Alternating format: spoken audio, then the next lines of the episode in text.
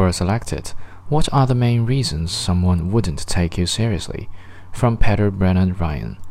People don't take me seriously because, first, 86% of everything I say is either sarcasm, jokes, or general nonsense. Second, my default face is void of any emotions. Third, and I never laugh at my own jokes. Fourth, which means it's hard to distinguish the 86% of the bullshit with the 14% non bullshit. Fifth, I wear Crocs.